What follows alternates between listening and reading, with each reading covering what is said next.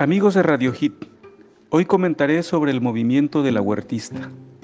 En 1923 los generales sonorenses Álvaro Obregón, Plutarco Elías Calles y Adolfo de la Huerta concentraban el poder en México.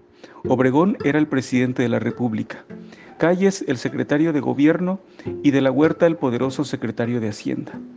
Ese año la sucesión presidencial los enfrentó. Calles fue el candidato de Obregón para que lo relevara en el gobierno. Adolfo de la Huerta, quien había sido presidente interino y quería regresar a la presidencia, decidió levantarse en armas. El 7 de diciembre de 1923, en el puerto de Veracruz, de la Huerta lanzó un manifiesto contra el presidente Obregón. El movimiento fue secundado por el general Guadalupe Sánchez, jefe de operaciones militares en el estado. El día 12, el general de la huertista Benito Torruco se apoderó de Coatzacoalcos, entonces llamado Puerto México. El gobierno perdió el control de la región petrolera y los ferrocarriles padecieron la falta de combustible.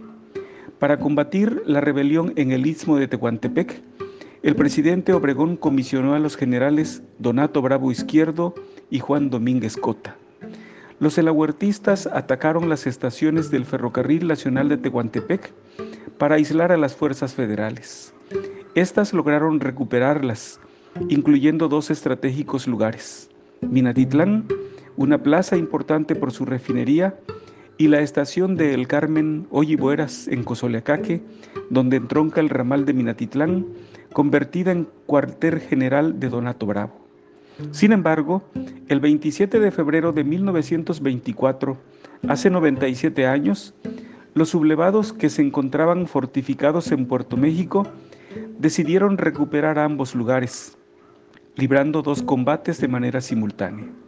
Minatitlán fue atacada por el general de la huertista Cándido Aguilar con 2.000 hombres y defendida por 450 federales al mando del general Juan L. Cardona. Ambas partes acordaron que la refinería El Águila fuera una zona neutral. A las 9.30 horas empezó el combate. Los sublevados desembarcaron infanterías y con artillería marina bombardearon las posiciones obregonistas. El combate duró todo el día y la madrugada siguiente. Finalmente, los de la huertistas fueron derrotados, haciéndoles 50 muertos. Para apoderarse del Carmen arribaron por ferrocarril dos mil hombres procedentes de Puerto México al mando de Torruco, mientras que los federales sumaban 600 hombres dirigidos por Bravo Izquierdo. El ataque inició entre las 7 y 8 de la mañana. Los sublevados se presentaron en trenes con artillería montada, abriendo fuego para que desembarcara la infantería. Se combatió todo el día, en la noche hubo una tregua y en la madrugada del día 28 los elahuertistas embistieron las posiciones obregonistas. A las 11 de la mañana, ante la inesperada resistencia y el nutrido fuego, los sublevados se retiraron, llevándose en los trenes cerca de 200 cuerpos entre cadáveres y heridos. Tras defender ambas plazas, y una vez que se abastecieron de combustible para los trenes del gobierno, los generales Bravo Izquierdo y Domínguez Cota abandonaron el cuartel del Carmen, estableciéndose en la estación de Ojapa, cercano a Oluta. Allí arribó, el 17 de marzo de 1924, el secretario de Guerra y Marina, Francisco R. Serrano, para preparar la recuperación de Puerto México.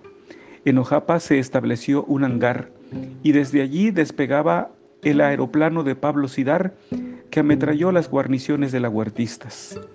Ante la superioridad de las armas, Puerto México fue abandonado y el 20 de marzo fue ocupado por las fuerzas federales del general Mariano Garay. El movimiento de la huertista en el sur de Veracruz había sido derrotado, al igual que en otras partes del país, y facilitó la llegada de Plutarco Elías Calles a la presidencia de la República. Muchas gracias por su atención.